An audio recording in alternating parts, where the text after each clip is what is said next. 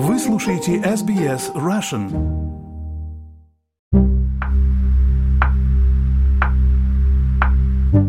Здравствуйте! В эфире подкаст SBS Russian. У микрофона экономист Геннадий Казакевич. В этом подкасте я рассказываю о самых важных и интересных событиях в сфере экономики.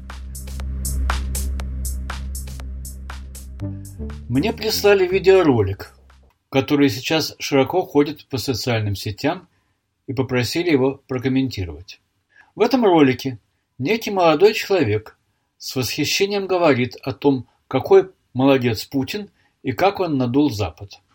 В то время как Запад, по его выражению, отжал 300 миллиардов долларов российских активов, Россия отжала у западных компаний, прекративших свою деятельность на ее территории, 1 триллион долларов капитала. Хочу объяснить, насколько это утверждение безграмотно и абсолютно не соответствует действительности, а заодно вкратце рассказать о некоторых факторах, характеризующих состояние российской экономики на начало 2023 года.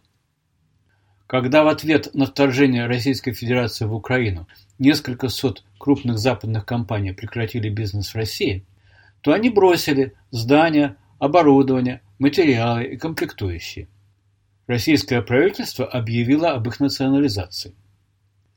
Но прежде всего, сумма в 1 триллион долларов во много раз превышает остаточную стоимость брошенной западными компаниями собственности. Далее, иностранная компания должна держать в стране пребывания только небольшую часть текущих финансовых средств, необходимых для выплаты зарплаты и расчетов по текущим счетам.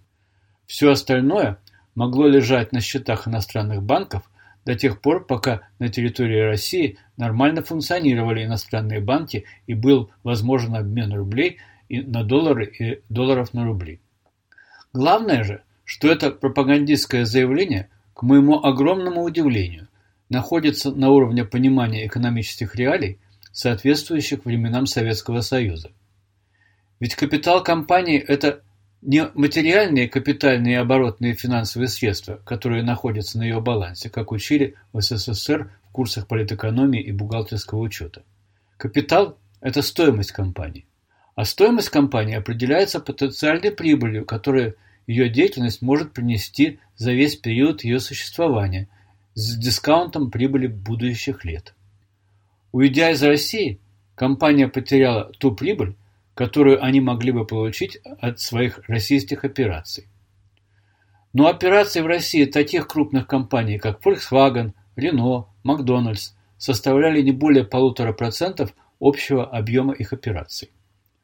А это означает, что они потеряли полтора процента своего капитала. Но эти полтора процента не перешли к России. Россия национализировала только материальные ресурсы – которые можно оценивать в лучшем случае по остаточной стоимости. Но вообще-то их цена бросовая, поскольку без участия компании бывшего владельца их нельзя использовать по назначению. Теперь о текущем состоянии российской экономики. Еще в феврале 2022 года, до полномасштабного вторжения российских войск в Украину, правительство и Центральный банк прогнозировали постпандемическое восстановление российской экономики с темпом роста валового внутреннего продукта в 3%. А в конце 2022 года только по официальным данным ожидалось его падение на 2,8%. То есть в целом экономика не досчиталась 6% валового внутреннего продукта. По образному сравнению бывшего министра экономики России Андрея Нечаева, 6% валового внутреннего продукта России – это примерно 9 триллионов рублей. Это стоимость шести Олимпиад в Сочи или расходы бюджета на здравоохранение за 6 лет, а на образование за 7 лет, или 15 мостов на Сахалин, или 2,5% рыночной капитализации «Газпрома», или две трети накопленной кубышки в виде фонда национального благосостояния. Далее. Меня продолжают спрашивать, что происходит с рублем. После драматического падения курса рубля сразу после начала широкомасштабного вторжения в Украину, следующие полгода рубль стабилизировался в диапазоне 60-62 рубля за американский доллар. Но, во-первых, трудно говорить о курсе рубля в условиях отсутствия свободного рынка валюты, и, во-вторых, укрепление рубля стало следствием резкого падения импорта из-за санкций и ухода западных компаний при одновременном быстром росте доходов в результате резкого увеличения мировых цен на углеводороды.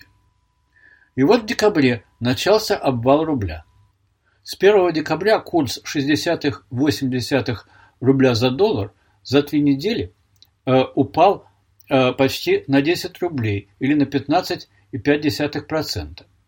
На пике обесценивание рубля превышало 17%. Основное падение случилось в течение шести биржевых дней с 15 по 22 декабря, и курс доллара вырос с 63 до 71,2 рубля. На данный момент рубль несколько укрепился, но ему далеко до максимального в этом году уровня 60 рублей за доллар. Почему рубль слабеет? В прошлые годы относительную стабильность курса рубля обеспечивало бюджетное правило – согласно которому большая часть нефтяных сверхдоходов уходила в Фонд национального благосостояния. С началом войны действие правила было приостановлено, и курс рубля фактически стал следствием российского внешнеторгового баланса. Несколько месяцев отмечался рекордный профицит торгового баланса как следствие отмеченного выше сжатия импорта при резком росте экспорта. Сейчас импорт начал постепенно восстанавливаться в меру приспособления бизнеса к санкциям, а экспорт начал падать по мере вступления в силу новых санкций. Минфин Российской Федерации официально констатировал, что в декабре 2022 года, после введения эмбарго на европейский экспорт российской нефти, цена за баррель составила около 50 долларов, а бюджет на 2023 год – сверстан исходя из доходов, базирующихся на цене нефти в 70 долларов. А по заявлению правительства Германии, Германия больше не зависит от газа, каменного угля и нефти из России. С момента вторжения в Украину энергетический импорт сведен к нулю. За несколько месяцев полностью разрушено сотрудничество двух стран в области энергетики – выстраивавшееся более 50 лет со времен восточной политики канцлера Вилли Бранта. И неизвестно теперь, будут ли пересматривать бюджет или ронять рубль. Таким образом, санкции, наложенные на Российскую Федерацию, чувствуются в стране все сильнее. Но пока неизвестно, достаточно ли этого, чтобы сломить военную машину. Со следующего подкаста вернемся к австралийской экономике.